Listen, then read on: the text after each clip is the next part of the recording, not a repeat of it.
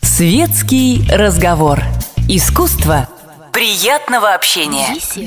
Беседка.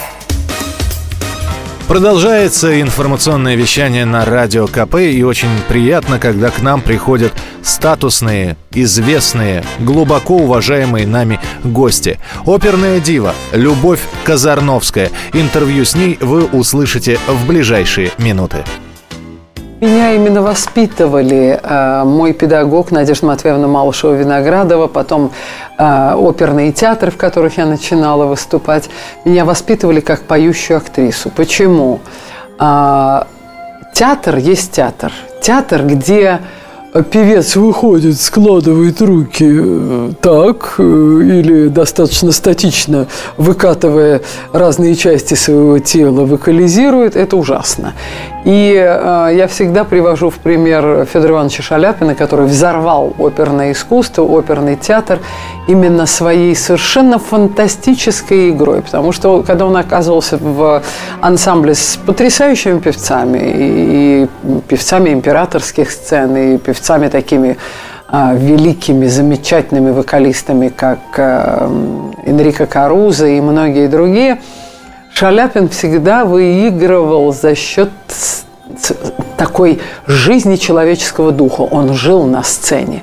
И для меня это абсолютная икона. Это, это тот человек, который действительно ему было подвластно абсолютно все. И на оперной сцене, и на камерной сцене. На камерной сцене он создавал вот эти вот поющие образы. А ведь романс там 2, 3, 4 минуты, и вы должны нарисовать жизнь человеческого духа, а то и двух-трех персонажей, которые вступают в конфликты, в, между ними какая-то любовь, страсть, эмоции, э, наоборот, непонимание какое-то и так далее – когда рисуются картины певцом-артистом, тогда это интересно. Когда вокализация, это интересно на пять минут.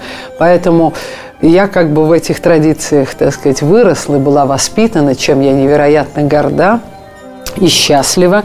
И э, недаром я с самых молодых ногтей для меня были два идола – Шаляпин и позже Мария Каллас, которая именно была совершенно фантастической актрисой на сцене. И весь ее вокал, весь вокальный образ, он был подчинен совершенно дивной вот этой э, игре души, этим переливом человеческой души, этой игре большой актрисы на сцене. Для меня это то, что называется оперный большой артист, и ничего иначе. Я всегда, э, когда мне задают этот вопрос, а какие сцены ближе, какие, э, так сказать, приятнее, где было больше счастья, больше творческих каких-то удач, удовлетворения, э, я вам должна сказать, что, конечно, большие сцены, такие как Метрополитен, Ла Скала, там, Ковенгарден, Лондон, это большая ответственность, большой экзамен – а, но не всегда ты получаешь такое совершенно фантастическое какое-то удовлетворение на этих сценах, потому что, во-первых, э, очень сильное волнение всегда, потому что это такой экзамен «Будь здоров», на зрелость, на прочность. А во-вторых, подчас э, собирается звездный состав, звезды с капризами, и спектаклей нет, есть парад звезд. И это не очень хорошо. А вот на каких-то средних сценах, да, как театр Маэстранца э, в Испании, как театры Италии, такие как Модена, Реджо Эмилия, а, Парма, хотя Парма сложный театр, скажу потом почему. А, но там именно в репетиционном периоде, когда ты встречаешься с своими партнерами каждый день и по два раза, и, и, и поешь, и играешь, и с ними действительно существуешь во всех э, эмоциях, во всех страстях, в каких-то каждодневных, ежесекундных переживаниях. Ты настолько сливаешься с своими партнерами, ты настолько вырабатываешь какую-то вот действительно обстановку такой правды сценической, что эти спектакли становятся намного большим праздником, чем спектакли на именитых сценах. А про Парму просто маленькая сноска. Да? Пармский театр считался всегда театром более ответственным, чем театр Ля Скала, потому что такие композиторы, как Беллини, Россини, Доницетти и э, Верди сначала писали для Пармского театра. Там самая жестокая, самая требовательная публика. Если та публика пармская тебя принимала, знай, что Ля Скала, Венеция и прочие итальянские театры будут лежать у твоих ног, потому что в Парме и критика, и публика судят все по гамбургскому счету. Вы слушаете интервью с оперной певицей Любовью Казарновской. Понимаете, я пришла в э, театр Станиславского и Немировича Данченко, еще будучи студенткой Московской консерватории. Тому уже 31 год. Вот сейчас в июне будет 31 год, как я дебютировала в партии Татьяны. Я была еще совсем юным существом, восторженным, счастливым э, существом, которое действительно понимало, что такое э, опера э, в то время, что она значила. Потому что меня совсем маленькой девочкой родители водили в оперные театры, и в Большой, и в Станиславского. И для меня оперный артист – это были такие фантастические имена, как Нежданова, Обухова, Шаляпин, Лемешев, Козловский, такие небожители. И действительно для советских людей они были абсолютными небожителями. Если посмотреть, э, сколько раз э, в эфирах, да, вот, а я видела, так сказать, такую статистику, сколько раз в эфирах радиостанций ведущих и «Маяк», и в «Рабочий полдень», и э, говорит, и показывает Москва, Сколько раз звучали эти голоса? Сколько мы имели возможность наслаждаться этим совершенно фантастическим искусством. И для меня они были абсолютные небожители. Я думаю, боже мой, неужели я встану когда-нибудь в один ряд вот с этими потрясающими людьми? Потом начинала я учиться в Московской консерватории у дивной нашей певицы. Она, кстати, первая ученица моего педагога а я последняя. Это Ирина Константиновна Архипова. Она тоже ученица Надежды Матвеевны Малышевой. И именно, так сказать, в одну школу я и попала, и, и в одну а, исполнительскую традицию. И я видела, когда спектакли Ирины Константиновны э, на сцене Большого театра, я видела спектакли Владимира Андреевича Атлантова, Тамары Андреевны Милашкина, Евгения Евгеньевича Нестеренко, Беллы Андреевны Руденко. Для меня это было, ну и не только для меня, но для меня, как молодой певицы, вокалистки, студентки консерватории, это были совершенно какие-то необъятные горизонты мастерства, радости, счастья, каких-то исполнительских высот. Мы все за них переживали, страдали. И вот этот мир, в котором я, э, собственно, и в консерватории училась, в который я пришла, в театре Станиславского у нас тоже были совершенно уникальные мастера, театре у нас были совершенно замечательные спектакли, которыми действительно театр очень гордился. У нас был совершенно такой, знаете, фантастический э, режиссер Лев Дмитриевич Михайлов, который на таком уровне сделал это режиссерский театр Станиславского, что для меня было туда попасть, это было просто такое счастье. Потом был Мариинский театр по приглашению Тимирканова. В Мариинском театре тогда работали достаточно молодые дирижеры, очень талантливые Колобов и Гергиев. И сразу вот этот еще одна ступенька в этом оперном мире, где я попадаю вообще в какую-то заоблачную музыкальную такую такую высокую атмосферу. В филармонии творит Моровинский. То есть вы не можете себе представить, что это была за атмосфера, что это было за музыкальное воспитание. И Советскому Союзу здесь нижайший поклон, потому что вот это сохранение традиций, которая прервалась, кстати, когда Советский Союз распался, эта традиция прервалась, потому что многие кто разъехался по странам, так сказать, э, э, которые мы сейчас называем СНГ, бывшие страны СССР, э, республики, кто уехал за рубеж, и большая традиция именно где-то вот моего поколения и где-то людей чуть-чуть помладше меня, мы вдруг оказались без опеки, мы оказались без вот этой вот подушки безопасности, потому что у нас были такие метры, которые нас подтягивали все время до своего уровня, с которыми мы шли в ногу. И это было, конечно, такой радостью, таким счастьем. Поэтому Советский Союз, так сказать, имел, конечно, громадное в этом плане значение а, для сохранения вот этой традиции, для воспитания настоящих исполнителей.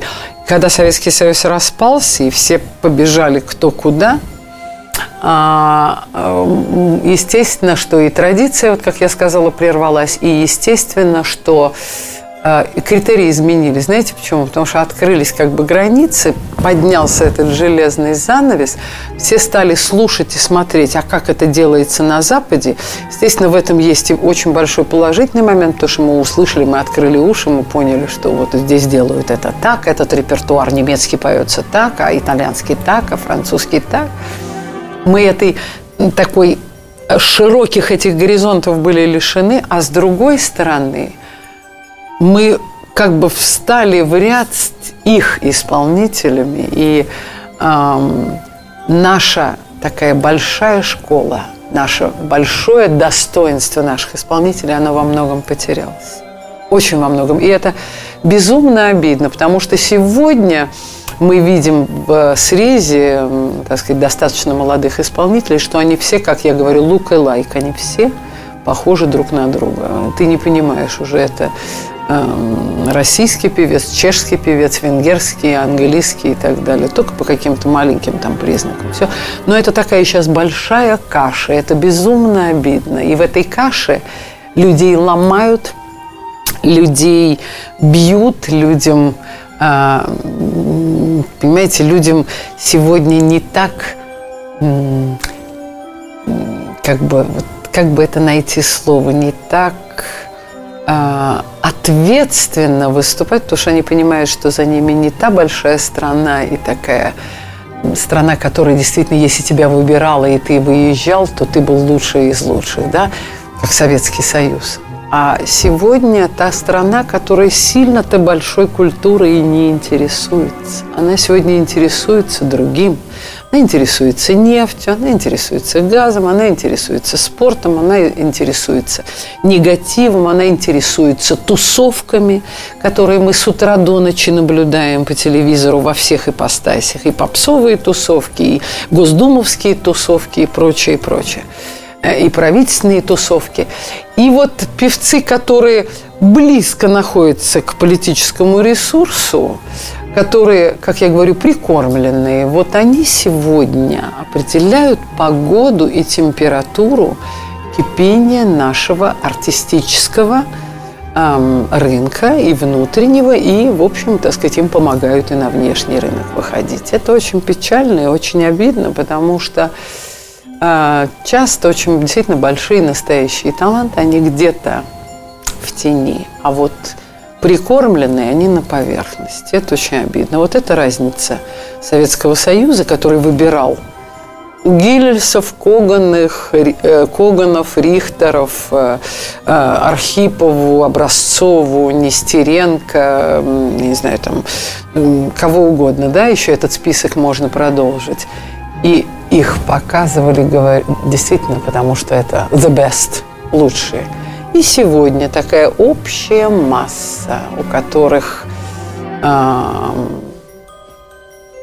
политический ресурс или э, партия, и, или, так сказать, еще какие-то сомнительные заслуги. Вот они сегодня имеют деньги, имеют возможности делать те проекты, которые называются почему-то знаковыми. Ничего знакового у них нет, к сожалению. Вы слушаете интервью с оперной певицей Любовью Казарновской. Русское музыкально-просветительское общество. Собственно, устав я ничего не изобретала, никаких велосипедов. Я устав взяла от братьев Рубинштейн. Это основатели Антон и Николай, основатели Русского музыкально-просветительского общества, который э, попечителем этого общества председателем попечительского совета было его императорское величество Николай, э, царь наш Николай. И а, вся царская семья э, Романовых невероятно поддерживала э, это движение, потому что, собственно, из этого общества выросла Московская и Петербургская консерватория и вся музыкальная жизнь тогдашней России. Это два брата невероятных пассионария, невероятных таких, знаете, энтузиастов своего дела, невероятных борцов за именно а, талантливость э, нашей э, России, на продвижение талантов было все направлено. Например, одно из писем Антона Рубинштейна, э, государь-императору, где он пишет «Ваше императорское величество, спасибо вам огромное за помощь в благотворительном концерте в Большом зале консерватории, на котором выступал господин Чайковский.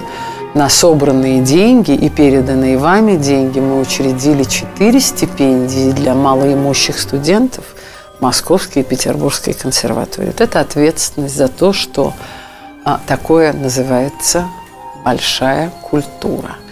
Вот очень бы хотелось, чтобы сегодняшняя власть не прикормленных, а, так сказать, продвигала, а вот делала какие-то очень такие вот похожие шаги. Вот мое общество признано это делать.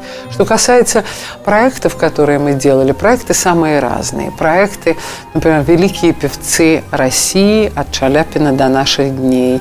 Это стало бестселлером. Это фирма Video Artist International – а, значит, все американские, японские университеты и европейские университеты закупили это, потому что это как наглядное пособие. Там показано все лучшее, что происходило в российской культуре от Шаляпина до наших дней.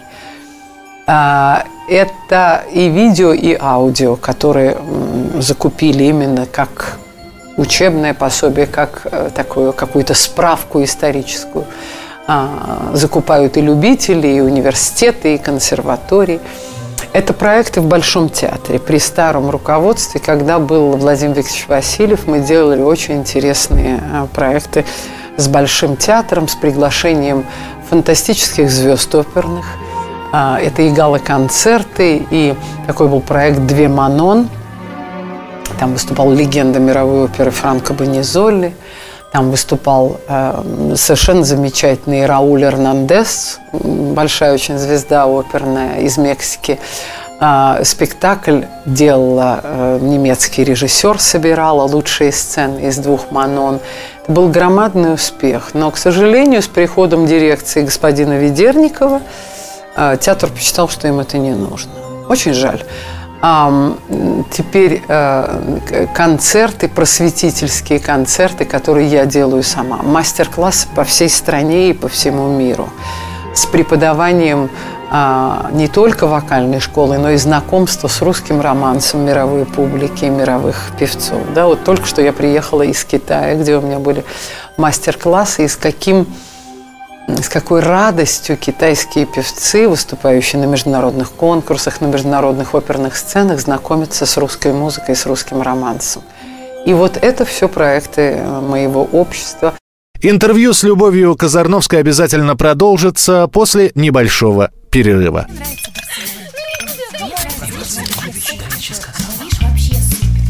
Светский разговор. Искусство приятного общения. Беседка. На Радио КП продолжается программа, где мы интервьюируем оперную певицу, заслуженную артистку Любовь Казарновскую. Чем сегодня умы и, и э, души людей заняты? Это, наверное, и общемировые процессы, но в России это особенно, потому что наша страна вообще все делает очень резво и быстро. Мы из коммунизма скакнули в капитализм, нам все время рассказывают, в какой мы стране живем, нам все время а, подкладывают какие-то трудности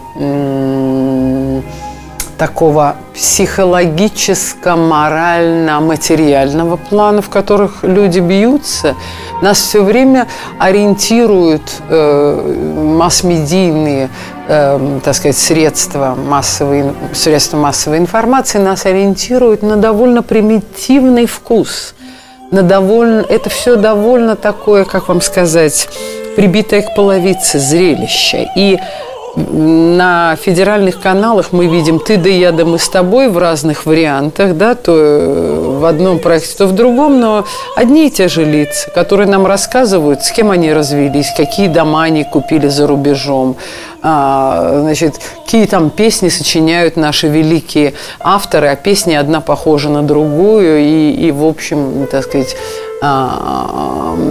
кроме какой-то светской такой хроники и вот тусовок мы мало что видим. И какой же вкус формируется у нашей публики? Чем интересуется наша публика?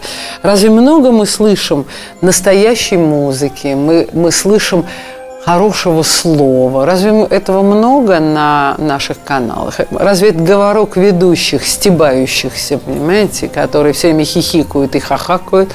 Разве они дают ориентиры? Разве они дают то, а, ту линию внутреннюю, которая называется большой культурой духа? Да ничего они не дают. Ничего не дают. Поэтому трудно очень безумно трудно. И сегодня молодым трудно очень ориентироваться в пространстве, потому что они видят, что если у него нет папочки с большим кошельком или мамочки, или, или какого-то, э, так сказать, э, близкого человека, скажем так, то им трудно просто пробиться элементарно вообще куда бы то ни было. Они не могут ни учиться, ни получать знания. В театрах, э, я знаю ситуацию в театрах, в общем, при всем при том зарплата-то очень убогая. И куда-то им поехать поучиться, как-то открыть уши, что-то послушать, посмотреть, это, всегда, это становится огромной проблемой. То есть талантливые люди оттеснены у нас с этой лодки куда-то так в стороночку, в какую-то маленькую шлюпку, в которой они, так сказать, стараются грести и быть на плаву, но это им очень трудно. Очень трудно. Значит, вы либо должны быть членом какой-то партии, желательно одной, не будем ее называть, либо вы должны а, иметь а, значит, мохнатую руку, которая вас втянет депутатом в Государственную Думу, и вдруг вы становитесь персоной, которая может делать один проект, другой проект, который распоряжается, так сказать, определенным денежным ресурсом. Это что? Это как ориентирует людей и особенно молодых людей. У них смятение в душах и в мозгах. И когда ко мне приходят молодые певцы, стажеры и говорят, что ну все равно, Любовь Юрьевна, надо уезжать отсюда, потому что ну что мы здесь можем, чего мы здесь можем добиться? Да ничего. Надо ехать ну, хоть на копеечный контракт, но на Запад, потому что оттуда, если мы что-то такое сможем сделать, нас уже здесь как-то признают и, и примут. Без этого мы ничего не можем сделать. Это же ужасно какая культура, о какой культуре мы можем говорить, если пятница, суббота и воскресенье в эфирах федеральных каналов мы видим либо насилие, либо вечера юмора, либо какие-то концерты этих бесконечных поп наших звезд, которые уже невозможно, ну, ну, ну невозможно, ну одно и то же постоянно. Ну как-то вот хочется всколыхнуть фантазию а, и сказать, ну господа продюсеры федеральных каналов, ну сделайте вы что-то интересное, ну сделайте вы даже вот шоу с популярными исполнителями, ну дайте им что-то, что изменило бы вот весь этот рутинный какой-то каждодневный ход всего того, что мы видим каждый день. Ну невозможно же это. И поэтому вот формирование вкуса, эти сериалы бесконечные, которые уже просто все одно похоже на другое, такие примитивные истории, это какие-то убогость такая. Вчера я видела обсуждение после Евровидения на российском канале. Мне стало дурно, честно говоря. Вы слушаете интервью с оперной певицей Любовью Казарновской. Разве наши бурановские бабушки, они именно своим каким-то естеством, такой какой-то абсолютной негламурностью, и то, что они абсолютно перпендикулярны этому попсовому гламуру, они, собственно, из-за этого, я думаю, и вытащили свой счастливый билет. Это, это же интересно, но не более чем. Это интерес ровно на пять минут. Вот и все. Вот для меня этот конкурс и все, что я э, на нем вижу, это на пять минут. Да, это мило, но, но не более того. Этот проект э, действительно, он стал очень просветительским, потому что на Первом канале звучали фамилии и музыка Верди, Пучини, Чайковского, Рахманинова, Римского, Корского. Часто ли мы это видим? Нет. А поп-звезды многие, вспомнив свое классическое образование вокальное, многие учились на классический вокал – да? на классическом вокальном факультете. Начали заниматься и достигли громадных успехов. Например, таким совершенно сногсшибательным для меня открытием было исполнение Димой Биланом, к которому я относилась совершенно спокойно, могу сказать честно и откровенно. И многого не ждала. Но когда он запел контртенором а, арию Париса из оперы Глюка «Парис и Елена», я просто открыла рот и сказала, Господи, мы же совсем Диму Билана не знаем. Нам показывается только одна сторона Димы Билана. А это другой Дима Билан, который может намного больше. А Полина Гагарина, которая начала с арии Виолетты в Травиате, я думаю, зачем девочка вообще пошла в этот проект? И как она в течение проекта раскрылась? Она стала заниматься, она говорит, Любовь Юрьевна, я пою по 4-5 по часов в день, я открываю для себя этот большой мир большой музыки и настоящего именно академического пения. Я стараюсь петь, а не вопить, не орать и не, не, не выкрикивать какие-то звуки. Это же чудо. А наша публика, которая стала писать невероятные письма, и весь интернет-портал Первого канала разрывался от того, что публика стала спрашивать, ой, а вот какая красивая ария индийского гостя, которую пел Филипп Киркоров. А кого вы нам рекомендуете послушать в арии индийского гостя? Понимаете? И вспомнили, что, оказывается, в России был Сергей Яковлевич Лемешев, он Семенович Козловский и многие другие, которые это делали фантастически.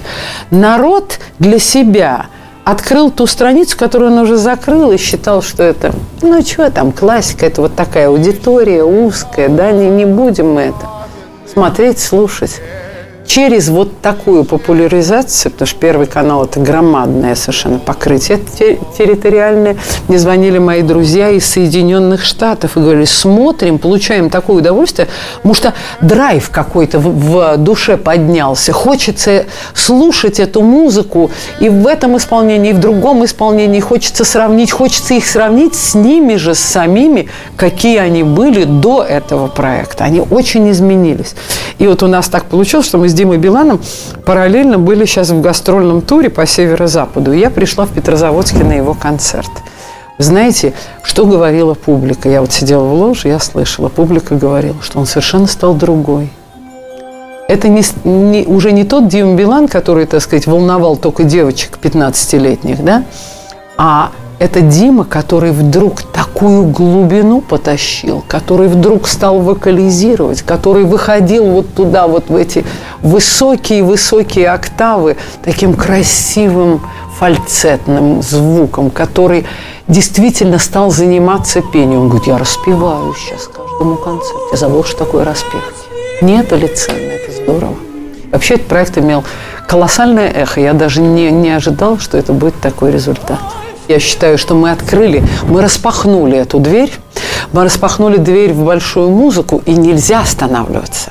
Надо обязательно продолжить. И, может быть, соединять попсовых исполнителей с классическими исполнителями. Может быть, придумать какие-то неожиданные дуэты. Может, придумать дуэт, инструмент, голос, там, я не знаю, что угодно. Но надо не закрыть эту дверь. Надо ее продолжать открывать, потому что мир большой музыки, мир бесконечный, мир, как в хорошем, знаете, таком потрясающем, каком-нибудь красивом дворце, анфилада комнат. Это анфилада, по которой хочется бежать, не останавливаясь, и купаться в этой красоте.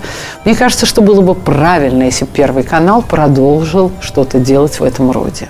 Буду счастлива в этом принять участие. Вы слушаете интервью с оперной певицей Любовью Казарновской. С э, конца января, с начала февраля до начала мая у меня было 45 выступлений. Это кошмар. Это невероятно, это такой был прессинг, такой фантастический какой-то рывок. И я, честно говоря, даже не задумывалась вперед, когда я думала, ой, ну еще 10, ну еще 15, ну еще 20. Думаю, боже мой, как это... Знаете, как сказал Иван Сергеевич Тургенев, он, он же был влюблен в Полину Виардо, и как в актрису, и как в женщину, мы это знаем.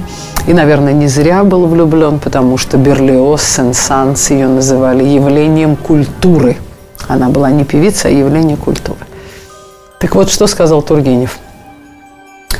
страсть, открытость и правда – это то, что делает человека все время полным сил.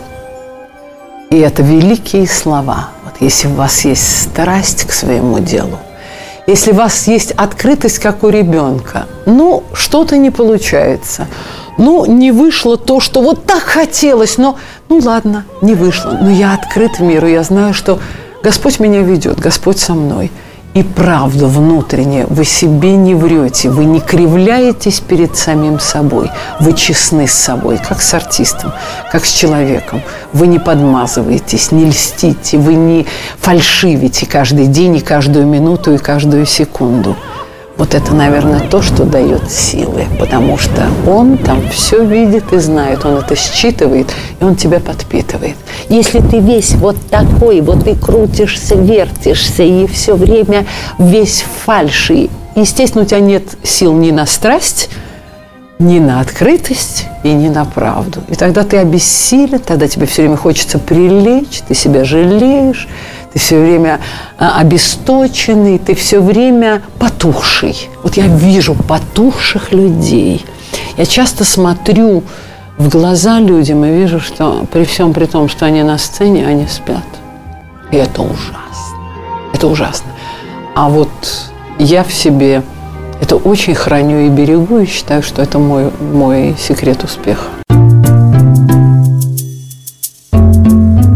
Каждую свободную минуту я с книгой, потому что считаю, что знание, считаю, что вот эта вот бесценная информация, которую нам оставили великие творцы, да, я либо с книгой, либо с клавиром, либо с клавиром, либо с книгой. И это мне доставляет такое удовольствие, потому что это тот мир, который каждый раз для меня открывается. И я каждый раз делаю большой вдох и говорю, Господи, какое счастье, что я в этой профессии, какой я счастливый человек.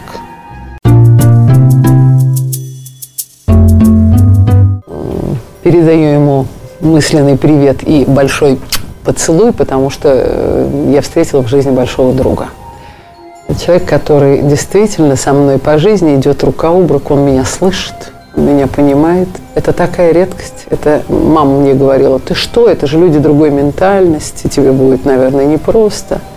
Я не могу сказать, что все было так уж просто и так все бело и пушисто. Нет, конечно, были трудности, конечно, были какие-то моменты, где надо было найти ключ друг к другу, и момент понимания, и недопонимания. Но из-за того, что мы слышим друг друга, из-за того, что мы любим друг друга, из-за того, что мы друзья по жизни, вот это, наверное, самое главное и самое ценное, что есть в семейных отношениях. Мы не выламываем друг другу руки, мы не эгоистически не, не вскакиваем все время. Я на первом месте. Нет, я на первом месте. Нет, вот, пожалуйста, подчинись мне. Да? Нет этого. Есть просто большая очень дружба, понимание. И надо сказать, что и наш ребенок, он родился таким дружочком. Вот самого-самого-самого его первого денечка появления на этот цвет Андрюша был, знаете, таким вот как дитя любви. Вот ничего не нужно было пришпиливать и прикалывать булавками, потому что когда он был совсем крохой, мы поехали, полетели в Сан-Франциско, он спал в моей гримуборной – я не слышала ни звука. Я распевалась, я настраивалась на спектакль, мы шумели, шуршали. Ничего.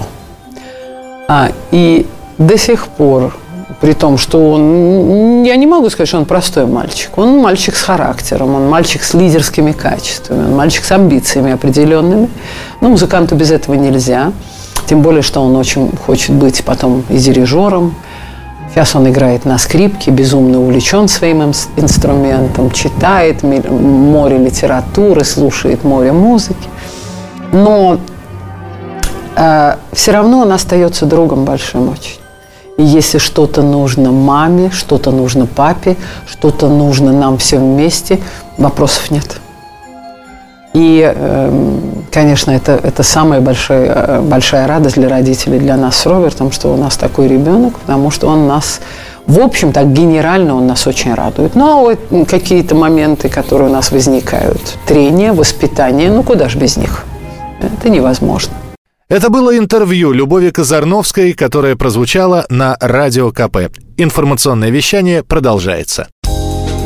Горячий кофе, светский разговор, интересные персоны, хорошая компания, беседка, уютное место для душевного разговора.